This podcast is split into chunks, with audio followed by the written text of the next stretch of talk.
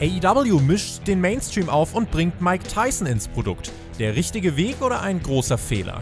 Außerdem Matt Riddle vor dem Aufstieg. Der Bro kommt zu SmackDown und soll frischen Wind liefern. Wird WWE ihn richtig einsetzen? Das und mehr hört ihr jetzt in einer neuen Folge von Hauptkampf.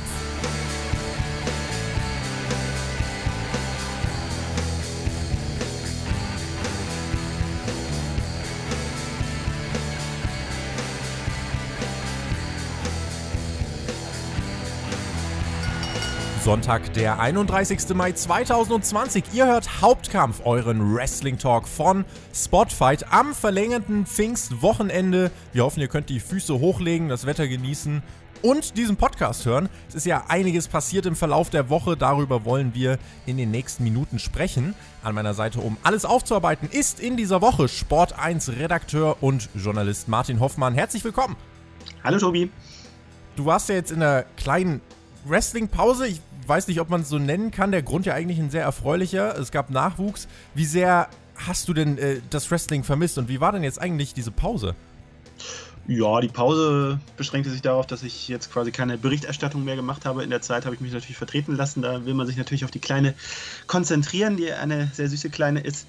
Ähm, ja, vermisst. Äh, also ich sag mal so, ich habe äh, in der Pause den, den Royal Rumble dann endlich mal ungespoilert sehen können. Das war schön. Äh, war auch unterhaltsam. Danach, ja gut, okay, habe ich, hab ich, schon, hab ich schon recht viel verpasst, aber ähm, ja, gegen Ende, wo es dann in die Corona-Zeit übergegangen ist, naja, rechtzeitig zu WrestleMania konnte ich mir das dann wieder anschauen und habe mich dann wieder gut unterhalten gefühlt. Von daher war alles verkraftbar. Zu dem Nachwuchs kann man nochmal nachträglich alles Gute ausdrücklich wünschen. Und Dankeschön. würde sagen, damit rutschen wir rein in diese Ausgabe. Eure Themen. Ihr habt abgestimmt, Matt Riddle und Mike Tyson. Diese beiden Namen werden uns heute maßgeblich beschäftigen und ganz am Ende werden wir auch ein bisschen nochmal auf das Debüt von FTR bei AEW Dynamite schauen. Und wir werden auch auf die Ratings vom Mittwoch schauen von NXT und AEW. Da gab es ja einen ziemlich deutlichen Anstieg. Und Selbstverständlich werden wir einige eurer User-Fragen dann beantworten. Die könnt ihr stellen auf Patreon unter patreon.com slash spotfightpodcast. Dort gibt es das Themenvoting und die äh, Fragestellungsmöglichkeit äh, für euch und da könnt ihr an Hauptkampf teilnehmen. Fangen wir an mit unserem ersten Blog und zwar mit Matt Riddle, ein ja, Pro-Wrestler, dem ja ohnehin ein einzigartiger Charakter nachgesagt wird, der für mich auch immer ähm, der Inbegriff von authentisch war tatsächlich, der auch für viele Leben zu NXT gebracht hat, war dann im äh, Duo beziehungsweise im Tag Team mit Pete Dunne, fand ich auch sehr super, sehr unterhaltsam. Seit Corona ist es jetzt natürlich so, dass irgendwie, ja, so ein bisschen generell der Fahrtwind rausgegangen ist. Auch bei Matt Riddle habe ich so ein bisschen das Gefühl, dass nicht mehr ganz so die, äh, die Dynamik dahinter steckt in seinen Programmen. Er hat die Tag Team-Titel verloren. Bei NXT hat er dann gegen Timothy Thatcher nun im, äh, in einem Cage-Fight verloren und ist jetzt infolgedessen auf dem Weg zu SmackDown. Martin, die Entwicklung von Matt Riddle im NXT-Produkt in den letzten Wochen und Monaten, wie hast du die gesehen und wie würdest du die einordnen? Ja, also gegen Ende hat man dann jetzt halt gesehen, dass, die, äh, dass der Wechsel zu SmackDown offensichtlich schon in Planung war. Die Fehde gegen Timothy Thatcher, ich meine, die beiden kennen sich ja aus alten Zeiten im, äh, aus anderen Ligen äh, sehr gut. Also wurde alles dann etwas durchgepeitscht, hatte ich den Eindruck, äh, recht schnell wollte man das Ganze noch, das ist der Hund, genau. Das ist der Hund, der auch fand, es wurde durchgepeitscht, ja. Ich im Vorgespräch gewarnt habe, aber äh, das ist dann jetzt so, genau. Ähm, äh, genau. Ja, das wurde recht schnell durchgepeitscht, äh, aber das ist in der Kürze äh, durchaus äh, knackig ja auch gelungen, kurz und knackig. Also das hat mir schon, das hat mir schon durchaus gefallen und äh, man hat da schon auch mal wieder das Potenzial von Matt Riddle gesehen. Ähm, bei NXT, ja, ich weiß nicht, ob, ob man es schade finden kann, dass er, das halt, dass er dann halt sozusagen dann nicht es bis ganz nach oben geschafft hat, dass er nicht mal einen Run als NXT-Champion hatte. Aber ja, ne, also die Gemengelage ist ja so, dass das WWE schon jetzt einfach das größere Interesse hat, ihn jetzt zu SmackDown zu bringen. Allein schon, äh, ja, weil ja, ewig kann man einen mit so einem Potenzial nicht bei NXT lassen, auch, auch unter den neuen Voraussetzungen. Und äh, ja, das ist dann jetzt halt die logische Konsequenz. Matt Riddle ist 34, Cody Rhodes hat vor kurzem in einem Interview gesagt, mit 35 erwartet er sich jetzt in seiner Prime äh, als Pro-Wrestler. Das heißt, Matt Riddle könnte diese Zeit jetzt genau bevorstehen. Also die nächsten fünf Jahre könnten für Matt Riddle äh, physisch und, und generell in der Art und Weise, wie er arbeitet, ganz entscheidend werden. Ich bin halt der Meinung, bei NXT hing er zu lang einfach, ja, irgendwo rum irgendwo im Nirgendwo und hätte für mich zum Beispiel viel eher ins Titelgeschehen gemusst, weil er wäre ein toller Champ gewesen, um einfach NXT auch als klares Produkt zur Alternative zu tragen und vielleicht, äh, damit doch der ein oder andere Mainstream-Zuschauer äh, schon mal, wenn er NXT-Champ hört, auch Matt Riddle hört. Und so, ähm, ja, kommt er jetzt ins Main-Roster und kann sagen, er war, äh, ja, Tag-Team-Champion und nun ja, Alternative, vielleicht um bei dem Wort zu bleiben. Wie viel Alternative bringt Matt Riddle denn ins Hauptprogramm? Wird er, glaubst du, seine Rolle als dieser Original Bro behalten? Sein Entrance mit den Sandalen, sein Outfit, seine Moves. Glaubst du, das wird alles genau so an ihm erhalten bleiben? Das äh, hoffe ich sehr. Ich gehe auch davon aus, weil das ist ja das, was ihn ausgemacht hat. Und äh, ja, letztlich äh, kann WWE kein Interesse daran haben, äh, ihm das, diese Stärken zu nehmen, denn das ist ja seine Authentizität, das ist ja das, was er verkörpert, das, was er gut verkörpert und äh, ich glaube, einen anderen Charakter, Charakter, als dieser auf ihm selber basierende Charakter, den kann er auch, glaube ich, gar nicht darstellen. Würde ich, würd ich mir, kann ich mir kaum vorstellen, ehrlich gesagt. Er ist jetzt NXT-Aufsteiger, also Aufsteiger muss man immer in An- und Abführung setzen für einige. Ähm, bei vielen ist das nämlich sogar sehr negativ behaftet. Dabei gibt es eigentlich, wenn man mal zum Beispiel auf so Namen wie Seth Rollins oder Kevin Owens schaut, ja eigentlich auch positive Beispiele. Ist jetzt nicht so, dass jeder, der äh, einen Call-up bekommt, auch äh, dann ein paar Wochen später Fallobst ist, aber natürlich gibt es eben auch eine Reihe von Negativbeispielen. Einer, der, wie ich finde, wirklich am allerhärtesten gefallen ist, beziehungsweise gefallen sein dürfte, das ist äh, Ricochet. Auch Sami Zayn kam jetzt zum Beispiel im Main Roster, wie ich fand, nie an das heran, was er bei NXT ausgestrahlt hat. Shinsuke Nakamura haben wir noch als Name. Da gibt es auch noch mehr, die ich jetzt aufzählen könnte. Auf. Fuck, fuck, Neville, ne? Äh, oh Gott. Ganz am Anfang, ne? Ja. Mhm. Auf welcher Seite, glaubst du, werden wir Matt Riddle sehen und dürfen wir WWE zutrauen, dass man jetzt bereits auch eine Storyline für ihn im Petto hat. Hast, du grad, hast ja gerade schon gesagt, die Story mit Thatcher wirkte so ein bisschen durchgepeitscht, weil man wohl schon die Idee hatte, ihn bei SmackDown auf den Plan zu rufen. Man hat ihn nicht bei Raw auf den Plan gerufen, weil man ihn von Lesnar gern fernhalten möchte. Aber glaubst du, da steht jetzt auch schon die Idee, wie man ihn mit Schwung reinbringen kann, wie man mit ihm jetzt erstmal eine Geschichte erzählen kann, um ihn auch dem Zuschauer ein bisschen greifbarer zu machen? Das ist eine gute Frage. Also, ob da jetzt, ob da die Planungen jetzt so weit gehen, dass man sich eine Geschichte ausdenkt, das äh, für Matt Riddle jetzt schon ausgedacht hat.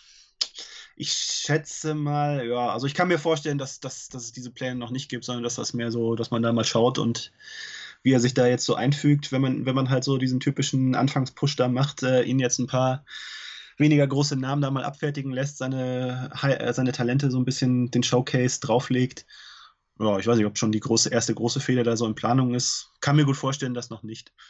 Aber ja, es wird äh, spannend zu sehen sein. Ich bin gespannt, wie das für ihn ausgeht, weil ich kann mir schon vorstellen, ja, ich, ich sehe so ein bisschen, ich sehe so ein bisschen, warum zum Beispiel ein Ricochet ein Ricochet halt so seine Schwierigkeiten hat, mehr im, mehr im Main-Roster, den kann man, den kann man super präsentieren.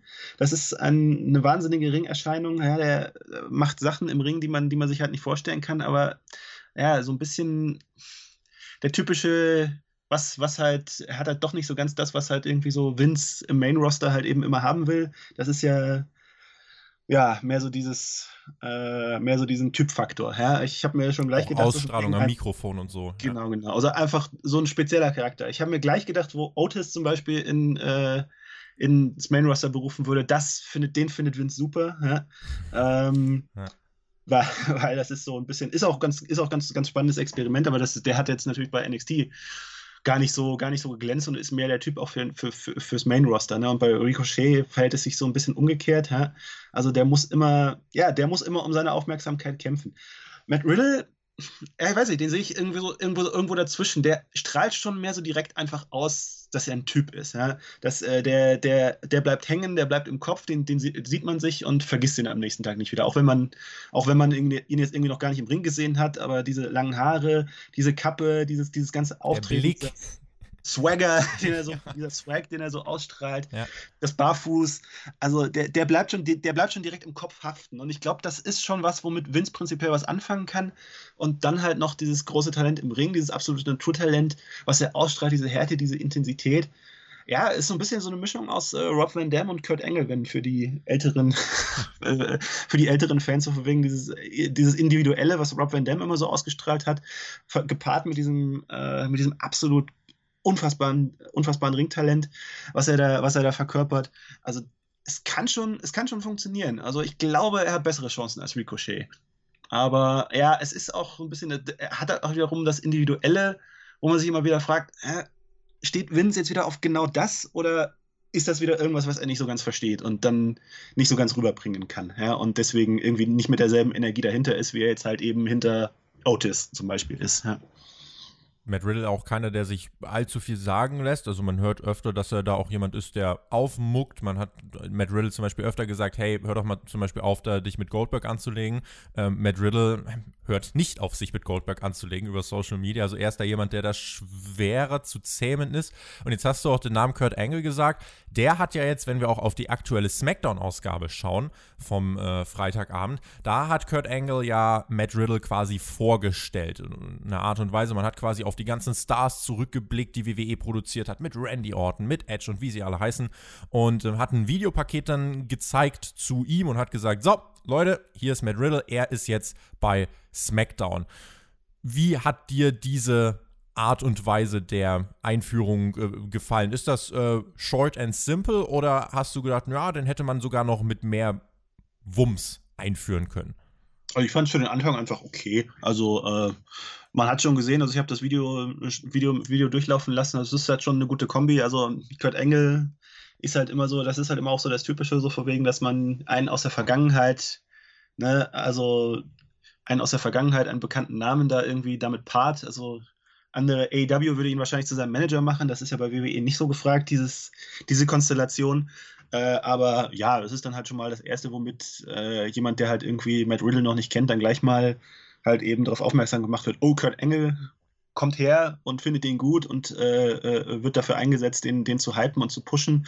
Das ist ja dann schon mal der erste Aufmerksamkeitsfaktor, der da im Spiel ist. Dann, ja, diese in dem Video fand ich, kamen seine Qualitäten schon recht gut rüber. Ne? Jetzt, jetzt, der nächste Schritt, es ist halt jetzt nur der erste Schritt und man muss dann halt schauen, wie der zweite Schritt dann im Ring ausschaut, wie man das Ganze jetzt dann in den Ring überführt. Ja. Das heißt, dass diejenigen, ich finde es gut, dass der Hund nochmal zustimmt, ähm, ja. es heißt, dass diejenigen, die bei SmackDown in den Entscheidungsrollen stehen, die sollen sehr viel von Riddle halten. Was Vince McMahons Meinung ist, weiß man jetzt eben nicht ganz genau. Man weiß eben, dass, äh, also Vince weiß, dass Riddle und Lesnar sich nicht vertragen. Das weiß ich. Und ähm, Vince ist jetzt, glaube ich, gar nicht der allerharmoniebedürftigste Mensch. Also ihn stört das wahrscheinlich gar nicht so sehr. Er mag, glaube ich, einen gesunden Wettkampf, solange das Produkt nicht darunter leidet.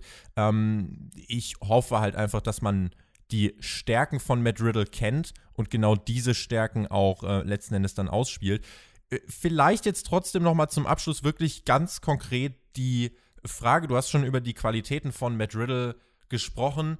Hat Matt Riddle mit dieser Art und Weise, mit seinem Wesen, mit seinem Dasein, auch mit der Art und Weise im Ring, hat er wirklich das Potenzial zu einem richtig großen Topstar zu werden? Also kann der in so eine Riege wie Edge Randy Orton gehören? Kann er vielleicht sogar noch in so eine Riege darüber gehören, wo beispielsweise ein John Cena dann war als Aushängeschild? Oder ist das vielleicht doch irgendwo damit behaftet, dass ähm, der Charakter Matt Riddle irgendwo seine Grenzen hat für Mainstream-Publikum?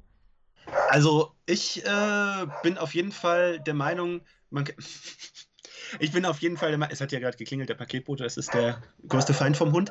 Äh, also ich bin auf jeden Fall der Meinung, dass äh, Matt Riddle das äh, Potenzial hat, zu einem äh, auf jeden Fall Star äh, auf, dem, auf, dem Level von, auf dem Level von Edge und Randy Orton. Äh, das, das Potenzial muss dann halt, muss dann halt richtig ausgeschöpft werden. Ich bin auch, äh, ja, also ich, ich, ich bin der Meinung, dass also die, die, äh, das, das Potenzial ist nach oben offen. Ist klar, also man kann nie von vornherein sagen, so für wegen, das wird der nächste John Cena, das ist einfach, da müssen so viele Faktoren zusammenkommen, das kann man nicht im Vorhinein berechnen und voraussehen. Also da wäre ich, äh, um so eine Prognose abzugeben, also das, das fände ich äh, unseriös ein bisschen, also beziehungsweise das, das, kann, das kann, nicht, kann, kann, man nicht, kann man nicht sagen aus meiner Sicht, ob das so funktioniert. Aber was ich äh, definitiv sehe, ich finde es ich auch, äh, also es ist natürlich so ein bisschen so ein Risiko, also irgendwie so frech nach vorn zu gehen, so äh, äh, sich, sich äh, bei WWE anzukommen und zu sagen, ja, ich werde hier Brock Lesnar in den Ruhestand schicken und äh, Bill Goldberg, äh, den, der auch einer der größten Stars ist und einer, den, den alle Fans kennen, äh, ja, halt so dermaßen zu vernichten, dass, äh, dass er ja eigentlich echt, äh, also so, für, zumindest für die Online-Fans jetzt quasi begraben ist. Ja? Ähm, das ist schon, äh, das ist ein Risiko, sag ich mal. Das ist auch, kann, kann ihn auch so, das kann ihn auch hinter den Kulissen die Karriere so ein bisschen so die Grenzen, die Grenzen aufzeigen, wenn, wenn er halt irgendwie sich da mächtige Feinde macht. Das ist das Risiko, aber andererseits finde ich es auch irgendwo gut, dass das irgendwie so, ja, dass so Frechheit kann auch siegen. Ja? Also so ein bisschen. Ecken und Kanten, ja.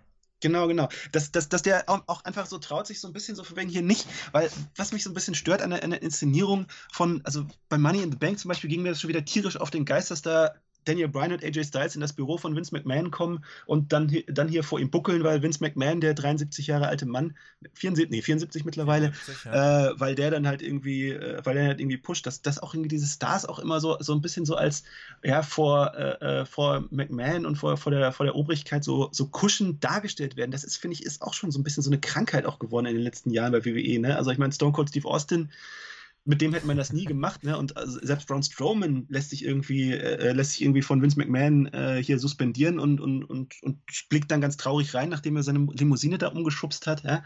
Also ich finde, es kann total gut tun, dass, dass, dass da jemand, jemand hier auftritt und sagt so wegen, ne, hier, ich füge mich hier nicht äh, ein, ich ordne mich hier nicht unter, ich äh, äh, sage meine Meinung zu Brock Lesnar, ich sage meine Meinung zu Bill Goldberg und äh, mir kann hier keiner was. Hä? Das ist so ein bisschen dieser Stone Cold Steve Austin-Faktor, der, äh, der, der vielleicht genau so ein bisschen der entscheidende Unterschied bei Matt Riddle sein kann. Wenn WWE das halt zulässt. Ja? Weil das ist halt das Wenn, das dahinter steht. Und das kann man natürlich auch nicht garantieren, sondern da muss man schauen, wie sich das entwickelt. Ja. Ich bin tatsächlich auch jemand, der wirklich Freund davon ist, wenn jemand äh, mit diesen Ecken und Kanten da reinkommt und eben nicht alles einfach so abnickt und hinnimmt. Ähm, einer der äh, letzten Charaktere, die das ja wirklich viel gemacht haben und äh, mit denen ich dann auch sehr gut klarkam, wie einige von euch da draußen wissen, ist CM Punk, der ja auch jetzt niemand war, der ähm, Backstage ganz leicht handelbar war. Und Matt Riddle, ich glaube, der, der Typ weiß einfach schon auch, äh, was, was funktioniert und was nicht. Also ich glaube, der hat da schon ein gutes Gespür für, auch fürs Publikum. Er hat halt die Fähigkeit, und das bewundere ich halt wirklich, und das deswegen bin ich eigentlich der Meinung, musst du den Typen eigentlich zum Topstar machen. Egal, was der Typ sagt, und es war in den letzten Wochen bei NXT, also in den letzten Wochen mit Publikum, war es wirklich schon ziemlich krass. Egal, was der Typ sagt, es kommt bei den Leuten over und sie feiern es. Wirklich alles ist over bei ihm, wenn er es ausspricht. Und das hängt einfach mit der Art und Weise zusammen, wie er es ausspricht. Wrestling, das haben wir jetzt hinlänglich besprochen, kann er auch fantastisch. Und insofern, das sind Eigenschaften, kombiniert mit dem, wie du es schon geschildert hast, du, du hat auch einen einzigartigen Look, du schaust dahin und vergisst ihn nicht schnell, sticht heraus. Äh, alle, wenn ich das alles kombiniere, frage ich mich ja, was willst du denn mehr, um aus einem Typen einen Topstar zu machen? Also für mich grenzt es fast schon an ein Verbrechen, wenn der Typ nicht in einem Jahr ein riesiger Star ist. Und ich weiß, das ist natürlich eine, eine, hohe Erwartung und ich möchte natürlich jetzt auch direkt auf die Bremse treten und äh, allen, die jetzt wirklich Hoffnung haben, so ein bisschen den Wind aus den Segeln nehmen das kann schon noch seine Zeit brauchen. Und äh, es muss schon wirklich, also die Sterne müssen da in einer sehr guten Bahn liegen, damit äh, auch ein Vince McMahon wirklich zu allem Ja und Arm sagt und wirklich hier genau das richtige Fingerspitzengefühl ähm, für Matt Riddle entwickelt. Was kann man machen, was kann man nicht machen. Und ja, dann wird man, wird man schauen, ob man aus Matt Riddle wirklich das Maximum rausholt oder ob er vielleicht dann doch letzten Endes in einer Riege von Superstars landet, bei denen wir sagen, ach, da wäre eigentlich mehr drin gewesen. Ich bin bis heute der Meinung, dass in dem Kevin Owens noch viel mehr drinstecken würde, beispielsweise. Ich ob auch. er so auf dem ich Niveau auch. landet. Ja. Oder ob es tatsächlich noch für mehr reicht. Mhm. Damit machen wir unseren Haken an Matt Riddle. Ich bin gespannt auf die Kommentare. Was glaubt ihr, wo landet Matt Riddle im Main Roster? Habt ihr Hoffnung oder sagt ihr, nee, sorry Leute, die letzten NXT Call-Ups haben mich da wirklich, äh, haben mir da die Hoffnung geraubt und äh, ich glaube, das wird das Ende von Matt Riddle. Das klingt äh, sehr drastisch, sehr dramatisch. Ich hoffe, dass, ähm, ja, ich hoffe, dass es nicht so kommt. Wir werden es in den nächsten Wochen erfahren. Dramatisch, drastisch. Das Main Event Segment von AW Dynamite, naja, das ist so eine, so eine halbgeglückte Überleitung. Mike Tyson ist jetzt bei AEW im Produkt inbegriffen. Er hat ja bei Double or Nothing bereits einen Auftritt gehabt. Dort hat er den TNT Championship Titel an Cody überreicht und war dort auch ein, äh, in das Finish so ein bisschen involviert. Saß während des Matches, äh, saß er eigentlich am Ring und hat ein paar Posen gemacht. Ist einmal mit einem Gähnen aufgefallen, aber ist auch nur ein Mensch. Und dann ja, gab es zum Ende des Matches den Versuch äh, von Jake Roberts nochmal mit der Schlange zum Ring zu kommen, aber dann hat sich Mike Tyson das Shirt vom Leib gerissen und gepostet und dann ist Jake Roberts natürlich ganz schnell äh, auf die Flucht gegangen und äh, suchte das Weite. Bei Dynamite tauchte Mike Tyson dann am Ende der Pep Rally des Inner Circles auf. Er konfrontierte Chris Jericho und man griff auf, was vor zehn Jahren bei Monday Night Raw passiert ist, als Tyson Jericho mit einem Knockout-Punch niedergestreckt hat. Jericho will jetzt die Revanche haben und Tyson, ja, kam dann mit seinem ganzen Anhang heraus, dem, äh, Leute, die man so aus dem Kampfsport mal mehr, mal weniger kennt. Und meine erste Reaktion auch auf den Brawl, den es dann im Nachgang gab, war aus Marketing-Sicht halt nachvollziehbar und ein guter Schachzug, aufs AW-Produkt bezogen und auf meine Sicht aufs AW-Produkt bezogen äh, ist es jetzt nicht unbedingt ähm, My Cup of Tea. Wie gefällt dir jetzt nur erstmal der Grundgedanke, Mike Tyson bei All Elite Wrestling ins Programm zu involvieren? Ja, also ähm, also äh, aus professioneller Sicht, ich meine, als äh, Sportjournalist, äh, wenn, ich, wenn ich mir anschaue, äh, wie so ein normaler AEW-Wochenbericht, äh, den ich da poste, was für, was für Quote der macht, was für Reichweite der macht und was jetzt der diese Woche mit äh, Mike Tyson gemacht hat an äh, Quote, kann ich nur sagen, äh, dass äh, natürlich das ein goldrichtiger Schachzug war, weil natürlich bringt es eine riesige Aufmerksamkeit auf dein Produkt und in der Hinsicht kann man, also aus Business-Sicht, muss man wirklich ja, sagen, da gibt es keine Alternative dazu zu sagen, so von wegen, na klar, war das ein kluger Schachzug. 2,5 Millionen Aufrufe nach knapp zwei Tagen hat das Video jetzt schon auf dem AEW YouTube-Kanal. Ist, glaube ich, mit das meistgeklickte Segment, äh, was, man, was man dort bisher jemals veröffentlicht hat. Also auch dort muss man sagen, äh, das Ding schießt durch die Decke. Ich finde, vielleicht der Begriff, der es auf den Punkt bringt, ist Markenbildung, also Markenstärkung vielleicht auch ein Stück weit. AW bringt sich ja jetzt im Mainstream auf die Liste und generiert eben auch Headlines und ähm, du hast es ja jetzt auch geschildert, sorgt dafür, dass da einfach auch eine größere Aufmerksamkeit überschwappt. Nun ist so eine Rivalität zwischen einem Celebrity-Star, einem ehemaligen Boxer und einem Wrestler, dem ersten AEW World Champion Chris Jericho, ja etwas, was wir bei AEW bisher so in der Form noch nicht gesehen haben. Ob es jetzt in einem Match gipfelt, das weiß jetzt noch keiner ganz sicher, aber irgendwas liegt da ja am Argen, irgendwas hat man ja vor. Ist das, was man hier mit Chris Jericho und Tyson versucht, mit dem bisherigen Produkt vereinbar, was man dem Zuschauer Woche für Woche gezeigt hat? Ähm, ja, ich finde schon. Also ist, äh, weil letztlich, letztlich muss man schauen, äh, was will AEW? Ähm, AEW will, also klar, sie offen sagen sie es, offen sagen sie es noch nicht, sie wollen die Alternative zur WWE sein und so weiter und so fort.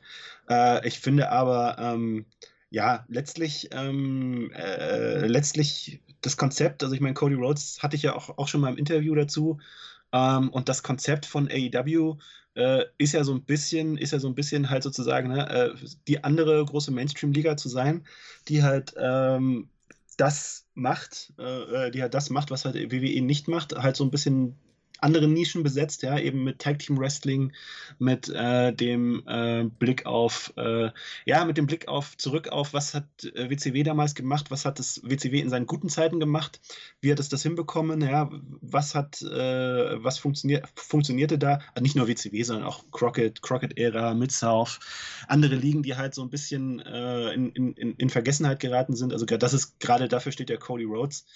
Ähm, aber so ein bisschen, ja, äh, was hat WCW damals gut gemacht zu seinen guten Zeiten?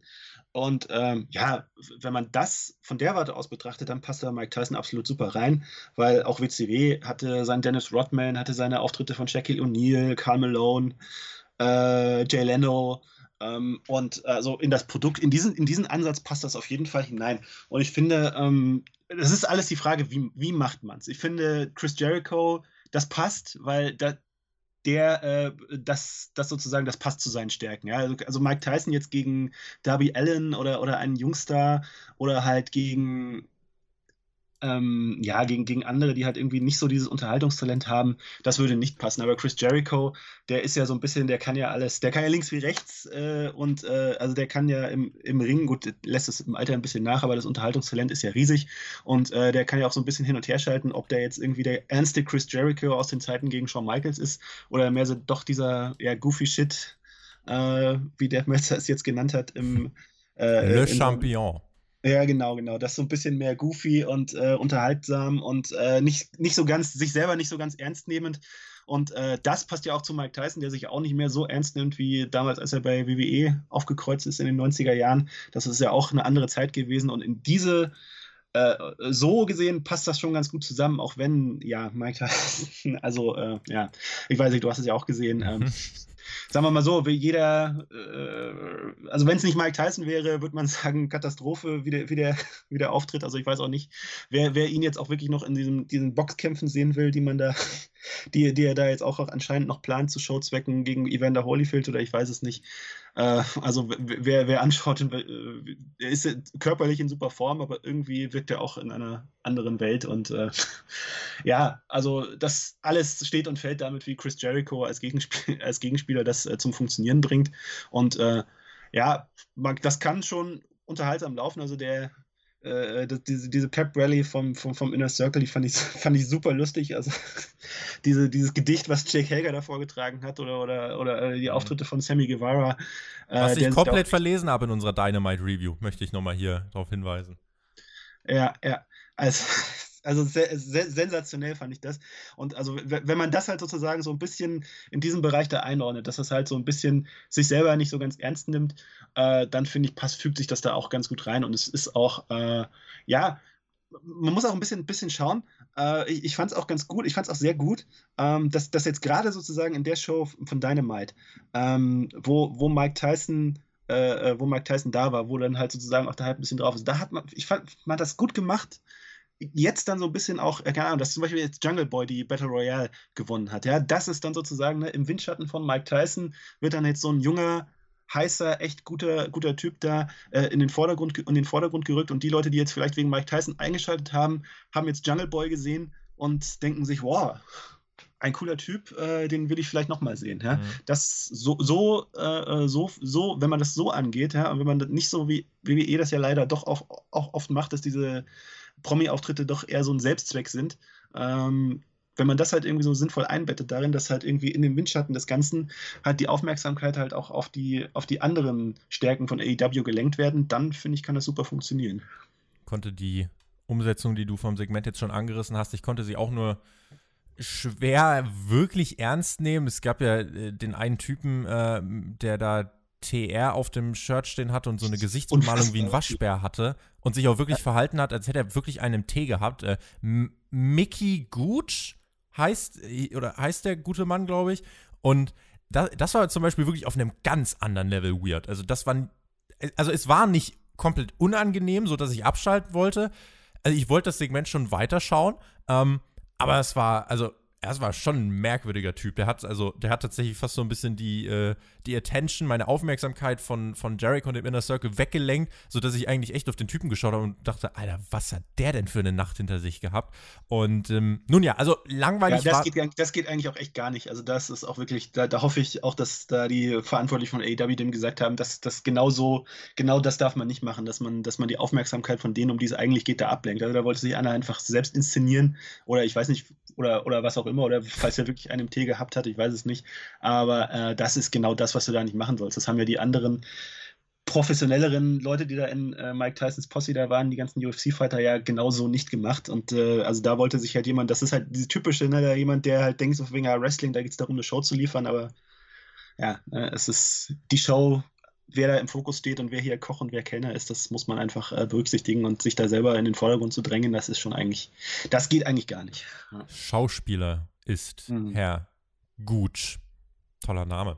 Ähm, also, langweilig war es nicht, aber die Umsetzung selbst äh, war mir halt auch tatsächlich, also war schon wirklich sehr abgedreht. Äh, und ich konnte es eben aus dem Grund nur bedingt ernst nehmen, auch wie Mike Tyson es war Im Grunde genommen, es war im Grunde genommen eine Parodie auf das, äh, auf das ernste Austin Tyson. Ja, es hatte auch Elemente davon, auf jeden Fall. Dann hat Mike Tyson sich halt auch wie er dann versucht, sich das Shirt vom Leib zu reißen und dann Ewigkeit da rumfrickelt und die Kamera schaltet nochmal ein paar Sekunden auf Jericho, schneidet zurück und er frickelt da immer noch rum und hat es immer noch nicht ganz geschafft. Also, es aber, halt aber, super, wie Jericho auch drauf, wie Jericho das auch, dann auch drauf schnell reagiert hat, so wegen, dass er noch schnell gesagt hat, so wegen, you look great, mhm. but apologize, apologize. Ja. Ja, also das war, das fand ich wiederum super. Ja. ja. Und dann hat er, hat er Chris Jericho gesagt, ah, du bist ein Lügner, Betrüger, du hast den Titel gestohlen. Ich weiß bis jetzt nicht, welchen Titel er meint, den Chris Jericho gestohlen hat. Chris Jericho wurde der Titel gestohlen, als er AEW World Champ geworden ist, aber das ist nochmal eine andere Geschichte. Nun ja. Ich weiß nicht, ob das geht, geht das irgendwie noch um, was, was er bei WWE 2009 gemacht hat? Das war, also, das habe ich auch nicht so ganz verstanden. Ja, Das war ein aber bisschen out of context. Nun ja, und dann der große Brawl danach, bei dem ich sagen muss, den kannst du mit halb so vielen Leuten machen, äh, weil Social Distancing und so. Ähm, nun ja, es hatte halt insgesamt, hatte es schon recht wenig mit einem Wrestling-Angle zu tun gehabt und äh, war halt wirklich eher so ein, ich weiß nicht, wie, wie soll man es bezeichnen? Es war halt ein, äh, ein, ein komödiantisches Celebrity-Angle, vielleicht so in die Richtung, dass sich eben, wie du es auch gesagt hast, nicht komplett ernst genommen hat. Es ist natürlich die Frage, wie man das eben in nächster Zeit dann weiter aufgreifen wird. Man hat ähm, am Donnerstag hat man die Tapings für die nächste Woche anrollen lassen. Mike Tyson war da noch vor Ort. Es hieß auch übrigens, dass die, ähm, die Gruppe, die hier mit Mike Tyson herauskam, also AEW, schien davon nichts gewusst zu haben, wen der denn da alles mitbringt. Also die Leute waren da wohl alle anwesend, weil sie sowieso in der Nähe waren und auch mit Mike Tyson gut befreundet sind. Aber es war nicht bekannt, dass die auch alle da rauskommen werden. Und insofern äh, waren da auch alle so ein bisschen, huch, mussten etwas improvisieren. Nun ja, mhm. ähm, die Kommentatoren haben ja zum Beispiel Rashad Evans nicht erkannt. Mhm. Das war auch so ein, das war auch so ein Ding, das, äh, wo, wo, man, wo man gemerkt hat, okay, da ist irgendwie ja, ja. hinter den Kulissen das irgendwas nicht ganz glatt gelaufen. Ja. ja. Wie löst man das Ding jetzt idealerweise? Also, wenn es nach mir geht, steigt Tyson nicht selber in den Ring erstmal, sondern schickt jetzt von mir aus zu Fighterfest jemanden äh, vor, den er managt. Und äh, wenn du es dann weiter unbedingt bringen willst, vielleicht bei All Out im September oder du hebst es dir bis nächstes Jahr sogar Double or Nothing auf und bringst es da vielleicht sogar mit Fans. Fragezeichen. Also ich weiß nicht, wie es dir geht, aber ich traue zumindest AEW zu, dass sie sowas auch wirklich langziehen können, wobei man da natürlich auch sagen muss, Mike Tyson kostet halt schon seine 2, 3 Euro pro Auftritt. Mhm. Ja, ja. Ja, ich weiß es nicht. Ich schätze mal, ich weiß nicht, ob, wie, wie lange man da das Interesse hochhalten kann, ob man das wirklich noch bis ins nächste Frühjahr hineinziehen kann. Dann müsste man eigentlich so eine Pause einlegen, so wie, so wie damals, so wie seinerzeit bei Cena The Rock, dass, er, dass das dann halt so ein bisschen für ein paar Monate auch verschwindet, weil also so durchgängig interessant halten kann man das nicht, denke ich. Aber ähm, ja, also so ein paar Monate Talksegmente hin und her, hin und her gehend, dann sagt sagt Chris Jericho mal was, dann macht, sagt Mike Tyson wieder irgendwas komisches, irgendwie über, über eine eingeschickte Videobotschaft oder ich weiß es nicht. Ja, klar, so, so, so als Zwischen, Zwischending, dass äh, Mike Tyson irgendwie einen Wrestler bestellt, den er dann managt und der den Jericho dann durch Cheaten besiegt und dann irgendwie ja, keine Ahnung, was man dann, was man dann machen soll, ne? So einen inszenierten Boxkampf, so wie Roddy Piper Mr. T hm. seinerzeit oder was, dann, was man dann genau machen soll. Also ja, also das muss auf jeden Fall sehr booking-intensiv äh, gemacht werden, dass da Mike Tysons Schwächen, die ja durchaus offensichtlich geworden sind, auch, ja. bei, auch, bei, auch bei dem Pay-Per-View schon, äh, dass die da irgendwie gut übertüncht werden. Ja. Tyson und Rating Boost, das ist vielleicht noch eine interessante Geschichte. Wenn wir auf das aktuelle Segment bei Dynamite schauen, eine sehr interessante Zahl, wie ich fand. Äh, das kommt nämlich nicht selten vor, dass Segmente mit Chris Jericho Zuschauer verlieren. Und dann war Mike Tyson äh, mit, seiner, mit seinen Menschen da am Start. Dieses Segment hat tatsächlich, so die Quotenmessung, 47.000 Zuschauer verloren, wurde gesehen von 822.000. Der Durchschnitt von Dynamite waren 827.000. 440 waren das in der Hauptzielgruppe. Wir sprechen jetzt gleich über Ratings, aber vielleicht noch ähm, so abschließend die Frage zu diesem Themenkomplex. Gibt es auch eine Chance, und wenn ja, wie hoch ist sie, dass wir diesen Tyson-Effekt vielleicht auch komplett überschätzen? Fragezeichen. Beim Ratings, ja, gut, das, ja, das, das, das lässt sich, das lässt sich, also da muss man, nächste Woche muss, muss man dann schauen. Also, mhm. beziehungsweise nächste Woche, die Quote, nächste, das Rating nächste Woche muss man sich dann anschauen. Jetzt, wo halt sozusagen der, der Tyson sozusagen auch wirklich äh, überall in den Medien aufgetaucht ist. Und äh, also klar wurde Tyson vorab beworben, aber wie viele das dann wirklich mitbekommen haben, also gerade auch so Mainstream-Leute, wie viele, wie viele mitbekommen haben, dass Mike Tyson da von AEW beworben ist, eine Liga, die halt irgendwie doch noch nicht so den Bekanntheitsgrad hat. Ähm, ich finde, den, den wirklichen Effekt kann man, kann man wirklich auch erst nächste Woche, Woche dann sehen. Jetzt ist es so ein bisschen, ja, keine Ahnung, dann kannst du dich, dir die Frage stellen, so von wegen, ja gut, wie viele Leute haben diese Bewerbung von Mike Tyson überhaupt mitbekommen? Wie viele Leute haben vielleicht gedacht, okay, nach der Battle Royale war das letzte, ne, wenn, wenn ich es richtig im Kopf habe, ne? Also wie viele Leute haben da noch irgendwie auf dem Zettel gehabt, dass das überhaupt noch, noch Mike Tyson noch kommt, dass da überhaupt noch was kommt? Haben vielleicht gedacht, so wegen, okay, Battle Royale war jetzt das letzte Match und jetzt redet Chris Jericho noch irgendwie und ah, da kann man jetzt auch wegschalten also das, äh, das ist so ein bisschen, also finde find ich, find ich jetzt schwierig, schwierig zu beurteilen. Es, ich, man muss nächste, auf nächste Woche auf die Quote schauen, dann hat man wirklich eine Aussagekraft dahinter. Ja. Wir schauen jetzt noch auf die Quoten aus dieser Woche. Die Ausgabe mit Mike Tyson bei AW hatte trotzdem einen Rating-Boost zu verzeichnen.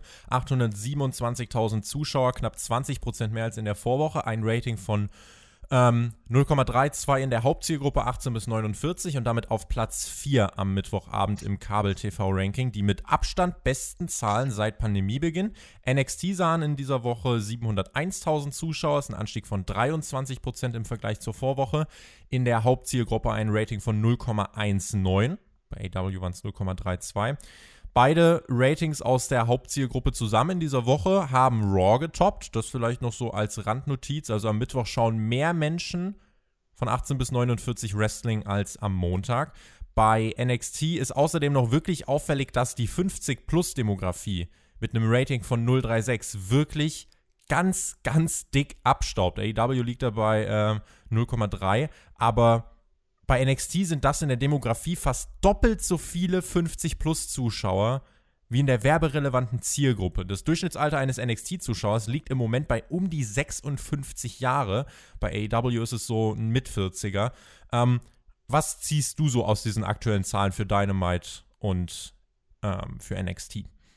Also mit, diesen, mit, der, mit dieser alten Zielgruppe also da, da, sieht man halt auch so ein bisschen den Medienwandel, ne? Also, äh, also beziehungsweise man, man sieht echt, wie viele, wie viele Leute, wie viele Fans sich da WWE, ja, dass sich da echt so, so ein bisschen so eine Hardcore-Zielgruppe angeschaut hat, die irgendwie seit, drei, seit 20, 30 Jahren wahrscheinlich irgendwie so alles WWE gucken, was ihnen so vorgesetzt wird. Weil man denkt ja eigentlich NXT, das ist ja eigentlich was für jüngere Zuschauer, also für Leute, die noch nicht so lange dabei sind, aber irgendwo, ja, gibt es da anscheinend so einen harten Kern älterer Fans, die halt einfach da immer wieder, immer wieder einschalten, ne? Und äh, ja, keine Ahnung. Also ich bin sicher, es gibt auch viele jüngere Fans, die NXT oder auch AEW äh, halt konsumieren, aber halt anders konsumieren, die halt sich nur bei YouTube die Highlights anschauen oder mhm. über Facebook oder Social Media und so weiter und so fort. Klar, das klassische lineare Fernsehen, das ist einfach so ein bisschen im Abschwung und man kann das alles nicht mehr so realistisch mit den TV-Quoten von vor 20 Jahren vergleichen, wo es das alles so noch nicht gab und diese ganzen Möglichkeiten, das anders, etwas anders zu konsumieren. Aber ja, einfach im, im, im Rahmen dessen, was da war, also fand ich, äh, ja, und auch, äh, ich glaube, also die Pandemie und die, die fehlenden Fans, also auch wenn man das jetzt so ein bisschen ausgeglichen hat mit den Wrestlern, die da stattdessen stehen, also das ist auch schon ein Faktor, der einfach bis zum Ende da, äh, bis, bis die Fans wieder da sind, ein, ein Faktor, den man damit einberechnen muss. Also ich fand es äh, überraschend, dass NXT da auch so ein bisschen quasi so ein bisschen den äh, Pay-Per-View-Effekt von AEW da scheinbar mitgenommen hat, so ein bisschen. Also das fand ich auch interessant, aber ich weiß nicht, ob, ob dann so, ob dann viele, viele von AEW rübergeschaltet haben, die dann in, in, in dem Moment äh, sozusagen das AEW da größere, größere Menge an Zuschauern mitgebracht hat, die dann halt bei Gelegenheit mal, wenn ihnen langweilig war, bei AEW zu NXT rübergeschaltet haben. Also das äh, fand ich ganz interessant, dass da sozusagen, also das auch WWE NXT mit hochgezogen hat. Das, das fand ich irgendwie so ein spannender Effekt. Also den kann man noch ein bisschen mehr beobachten. Ist, Und, jetzt, äh, ist jetzt aber dann nicht so, also vielleicht, weil wenn man noch nach anderen Gründen sucht, neben diesem AEW Pay-Per-View ähm, Boost, hm. das natürlich, also du hattest bei NXT, äh, du hattest Charlotte Flair, die mit einer mysteriösen Partnerin antreten sollte. Du hattest Kurt Angle, Hall of Famer, der da war. Du hattest einen Cage-Fight angekündigt für den Main-Event. Also insofern ähm, mhm. gab es da ja doch auch einige Sachen, die da angekündigt waren und die auch Zuschauer gezogen haben, kombiniert mit der Tatsache, dass WWE nun auch selbst Performer ähm, in die Zuschauerreihen stellt, nicht setzt, stellt. Und ähm, vielleicht haben sich da auch mehrere Leute gedacht, hey cool, dann kann ich mir NXT hier diese Woche mal wieder anschauen. Und mhm. ähm, genau, die. Genau. Ja, man sieht, man sieht schon immer stark, dass die, dass die Stars auch einfach äh, das äh, zu, zu NXT was mitbringen. Es waren ja auch die, Segment, die, das Segment mit Charlotte war ja auch auffällig. Ja. Das Match mit Charlotte hat ja auch auffällig herausgestochen. Ja. ja. Die stärkste AEW-Demo das waren die Zuschauer zwischen 35 und 49 mit einem Rating von 0,46. Die stärkste NXT-Demo mit ähm, ja, den 0,36, wie besagt, 50 plus. Vielleicht noch so, die schwächste Demografie von beiden sind Frauen zwischen 12 und 34. Da kommt AEW auf 0,11 und NXT auf 0,04. Das zur Zahlenkunde. Es gab bei Dynamite neben Mike Tyson auch noch etwas anderes, über das wir jetzt hier abschließend kurz sprechen möchten. Das AEW-Debüt von FTR, bekannt unter ihrem ehemaligen WWE-Teamnamen The Revival. Scott Dawson und Dash Wilder heißen nun Cash Wheeler und Dex Harwood. Sie haben nach dem ersten Match bei Dynamite die Young Bucks vor einer Attacke von Butcher und Blade gerettet und sich dann einen Face-Off mit den Bucks geleistet. Eine Paarung, die eigentlich seit drei, vier Jahren auf Social Media jetzt schon angeteased worden ist, bei der ähm, ja auch Being the Elite eine große Rolle spielt. Da wurde das ja auch immer auf eine gewisse Art und Weise ähm, eingebracht und hat Aufmerksamkeit geschenkt bekommen. Ich freue mich tatsächlich sehr drauf und freue mich, The Revival bei AEW zu sehen. Ich halte sie für einen guten Zusatz für die Shows und für die Tag Team Division. Das Debüt selbst litt aber, das haben wir auch in der AEW Review so besprochen, halt unter einer fehlenden Crowd-Reaktion, für die man AEW, wie ich finde, aber keinen Vorwurf machen kann. Wie hast du das Debüt von FTR am Mittwochabend wahrgenommen? Ja, das fand ich auch mega schade. Also, dass das, das hat, hat wirklich gelitten darunter, dass da halt einfach nicht die Zuschauer, die da so lange drauf gewartet haben, da einfach äh, ja, nicht zu hören waren und äh, mit ihrer Reaktion da, darauf zu hören waren, weil das, das hätte wirklich in dem Fall echt einen großen Unterschied gemacht. So sieht, sieht dann auch wahrscheinlich auch der, der TV-Zuschauer so von wegen, okay, ah, da kommen die die beiden Leute in ihrem Auto da, in ihrem Auto da an. Jemand, der vielleicht AEW noch nicht kennt, denkt sich, ah, die kenne ich noch irgendwo her von, von WWE. Die haben da mal so einen Tag-Team-Titel auch mal gehalten, was aber immer nicht so auffällt bei WWE. Ja, das ist echt, das ist echt schade, weil der könnte, da hätte natürlich, da wäre natürlich, wenn Zuschauer da gewesen wären, hätte da so viel mehr drin gesteckt.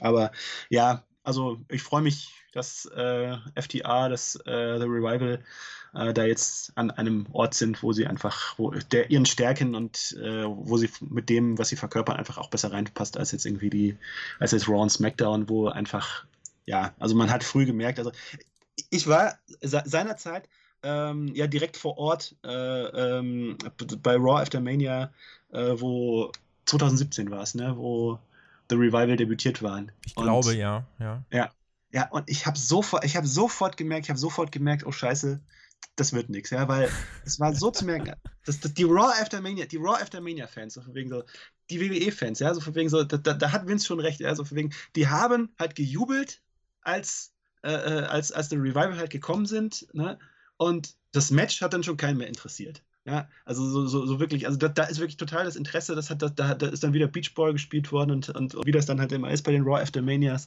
Ja, also man hat echt direkt gemerkt, so wegen, okay, Re Revival passen bei WWE bei NXT rein und danach wird das schon echt so ein harter Kampf, der wahrscheinlich für die beiden nicht zu gewinnen ist. Und mhm. also es freut mich auch sehr. Also ich habe zwei Jahre später dann, jetzt gebe ich schon wieder damit an, dass ich bei WrestleMania war, das war dann 2000, äh, 2019, äh, ich, waren die ja beim Medientag vor WrestleMania. Und da habe ich ja kurz mit ihnen sprechen können. Und äh, ich erinnere mich, äh, ja, wie die da so, wie die damals auch so ein bisschen, also das, das Thema AEW-Wechsel und diese ganze Fehde mit äh, den Young Bucks und die angebliche Unzufriedenheit stand ja damals schon alles im Raum. Da haben die da so geschickt drum herum geredet, ja, und haben so gemeinsam wegen so, ja, äh, ja, alle Leute halten sich, halten sich für smart und wissen und glauben zu wissen, was da wirklich dahinter steckt, aber nur wir wissen, was wirklich dahinter steckt. Ja, jetzt sieht man, die Leute, die das äh, interpretiert haben, haben schon richtig interpretiert, äh, dass, dass, dass sie da nicht glücklich waren bei WWE. Und äh, ich bin sehr zuversichtlich, dass das bei AEW auf jeden Fall für sie besser wird. Und ich hoffe auch, ich wünsche den beiden viel Erfolg, weil echt einfach ein starkes Team sind. Und ich mag auch diesen Oldschool-Stil. Ich mag äh, an Anderson Teddy Blanchard, ich, äh, den Midnight Express äh, das, dieses, dieses Erbe, an das sie anknüpfen, generell dieses Oldschool-mäßige. Und man hat auch bei NXT einfach gesehen, wenn du das irgendwie verknüpfst mit so einem modernen Einschlag, ja, mit so einem, mit so einem moderneren Team, mit so einem explosiveren Team wie jetzt eben äh, American Alpha, Jason Jordan, Chad Gable, das passt einfach super ja. und das kann echt viel bringen. Und die Young Bucks sind ja, sind, sind ja genau das Pendant dazu und äh, das kann echt super werden. Wann gibt es das große Match gegen die Bucks? Gute Frage. Das kann man sich ein bisschen aufsparen eigentlich. Ne? Also man denkt, ja, das ist, das ist die Frage. Ne? Machst du, versuchst du das schnell zu machen oder machst du da den, äh, versuchst du das so ein bisschen am Köcheln zu halten, ja, dass, dass man die beiden jetzt erstmal so auf derselben Seite resten lässt. Ne? Es war ja auffällig, dass sie jetzt gleich sich eben nicht gegen die Bugs gewandt haben, aber auch jetzt irgendwie nicht auf ihrer Seite sind, sondern diesen Handshake am Ende abgelehnt haben. Mhm. Ich glaube, das große Match gibt es noch nicht bei All Out. Und bei Fighterfest auf jeden Fall nicht. Nee, ich glaube auch bei All Out noch nicht ich glaube, das versuchen die sich aufzuspannen, am besten für die Zeit, wenn die Fans wieder, Fans wieder, wieder kommen. Aber das ist natürlich eine Herausforderung, ja. aber man muss sehen, wie sie sie meistern. Damit machen wir den Haken an unseren Hauptteil und springen in eure Fragen herein. Ihr habt wieder einiges gestellt auf Patreon, patreon.com slash spotfightpodcast, das ist eure Anlaufstelle. Wenn ihr uns unterstützen möchtet, dort hört ihr diesen Podcast hier übrigens auch schon am Samstagabend und äh, insofern, also wenn ihr da irgendwie eine Möglichkeit sucht, uns zu unterstützen, werbefrei die Podcasts zu hören, eher die Podcasts zu hören, dann ist Patreon eure Anlaufstelle. Wir springen rein. Jonas Hoffmann hat gefragt, was sagt ihr zu den vielen AEW-Debüts zurzeit? Glaubt ihr, die sind richtig gesetzt oder hätte man äh, viele dieser ähm, Comebacks auf später verschieben sollen? Wir haben jetzt gerade schon ja, angesprochen bei The Revival, dass das unter den Voraussetzungen Lit für die AEW wenig kann. Kann man denn ein Matt Hardy, ein Brody Lee Revival jetzt einfach noch, ja, man muss ja fast schon sagen, viele, viele Monate aus dem Produkt raushalten? Oder sagst du, hey, äh, muss man jetzt schlucken, diese Pille? Ja, ich glaube, man muss sie schlucken, denn letztlich äh, hat AEW auch TV-Partner und ähm, die müssen was liefern, die müssen TV-Quote liefern und äh, ja, also das ist das Beste und äh, ja, da neue Entwicklungen, neue Gesichter da reinzupflanzen, das gehört dann auch einfach dazu. Und äh, ja, man kann die nicht alle da ewig fernhalten. Und äh, ja, gerade auch so, keine Ahnung, wer weiß, wie lange Hardy noch durchhält körperlich, äh, ist ja auch schon in einem gewissen Alter. Und äh, ja, also man kann das alles, man kann das alles nicht ewig hinauszögern. Klar wäre es schön.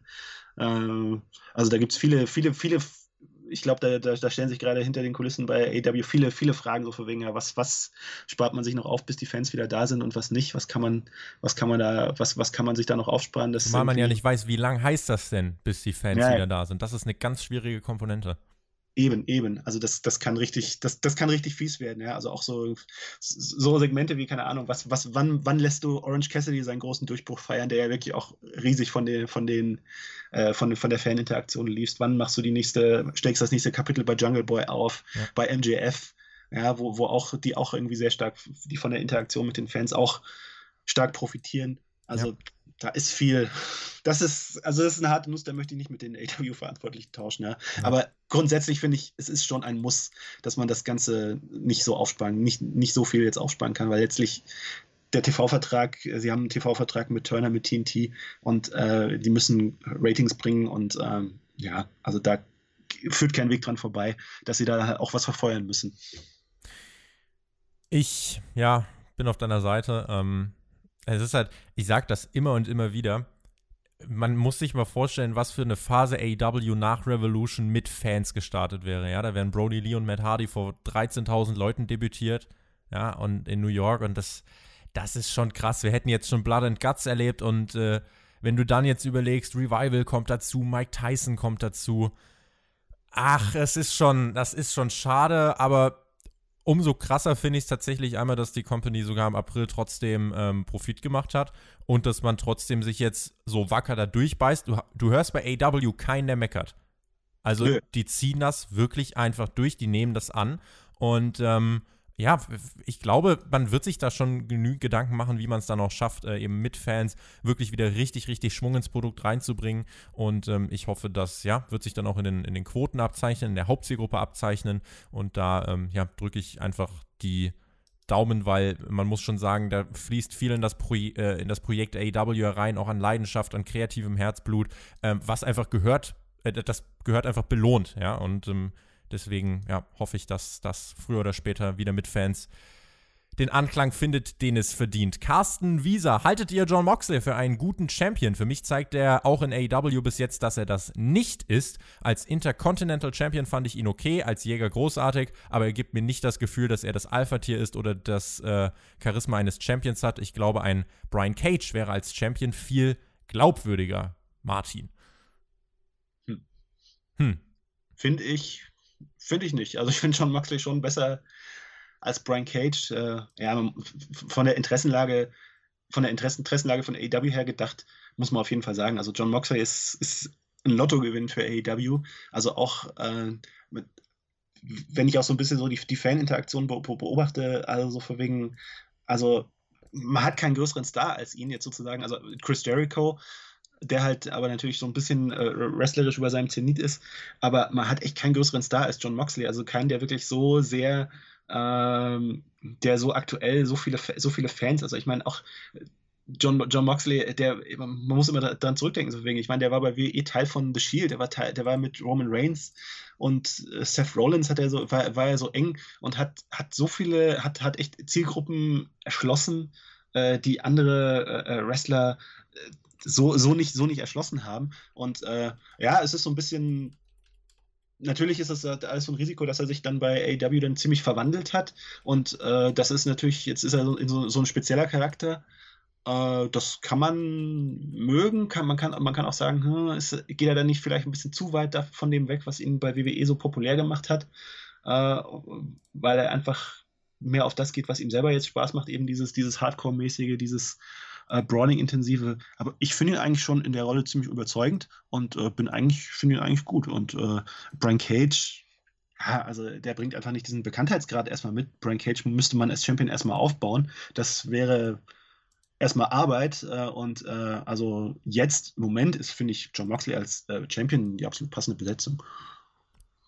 Tobias Moosmann fragt, was haltet ihr momentan von Asuka? Bin ein wenig zwiegespalten, denn ich finde äh, zwar ihren jetzigen Charakter sehr gut und unterhaltsam, denke aber, dass viele Zuschauer, vor allem neue, ihr vieles Geschrei und die Gestik dazu nicht verstehen. Ich persönlich bin sogar der Meinung, dass Asuka jede Sekunde unterhält und ihre Skills im Ring sind auch Weltklasse. Für mich ist sie momentan die beste und interessanteste weibliche Wrestlerin mit dem spannendsten Charakter. Also meine Frage, ist Asuka mit ihrem jetzigen Charakter massentauglich? Sollte sie als Champion im Fokus einen äh, Charakter, einen äh, Gimmick haben, das leichter zu greifen ist für die Masse. Ich habe dazu in den letzten Wochen schon mal was gesagt. Das ist das Kabuki-Gimmick, also das ist tatsächlich diese, diese ähm, traditionelle Theaterform, äh, die es in Japan gibt, die halt hier verkörpert wird. Mir ist es auch manchmal zu viel, aber ich finde, wenn man sie so wie jetzt im Moment verkauft mit ihren großen Erfolgen und so, dann ist sie trotzdem ein äh, würdiges Aushängeschild für die Women's Division, die ja, trotzdem irgendwie im Kopf bleibt. Also auch wenn das den, dem einen oder anderen zu viel ist, ich finde Asuka ist trotzdem äh,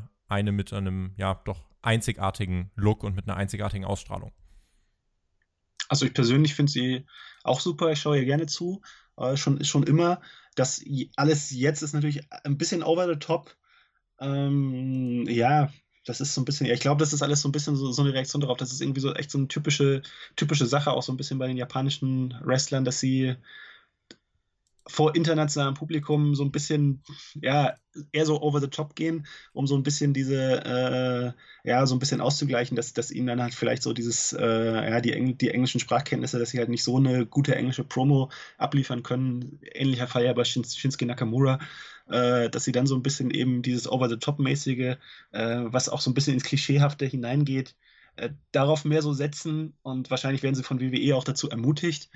Ähm, aber ja, warum sie es machen, ich kann es ich kann's schon beobachten, weil es gibt echt einfach schon einen ziemlich großen, ziemlich großen Fanbereich, der mit, der mit dem Japanischen einfach nichts anfangen kann äh, und einfach sagt so wegen so, hä, was, was wollen die von mir?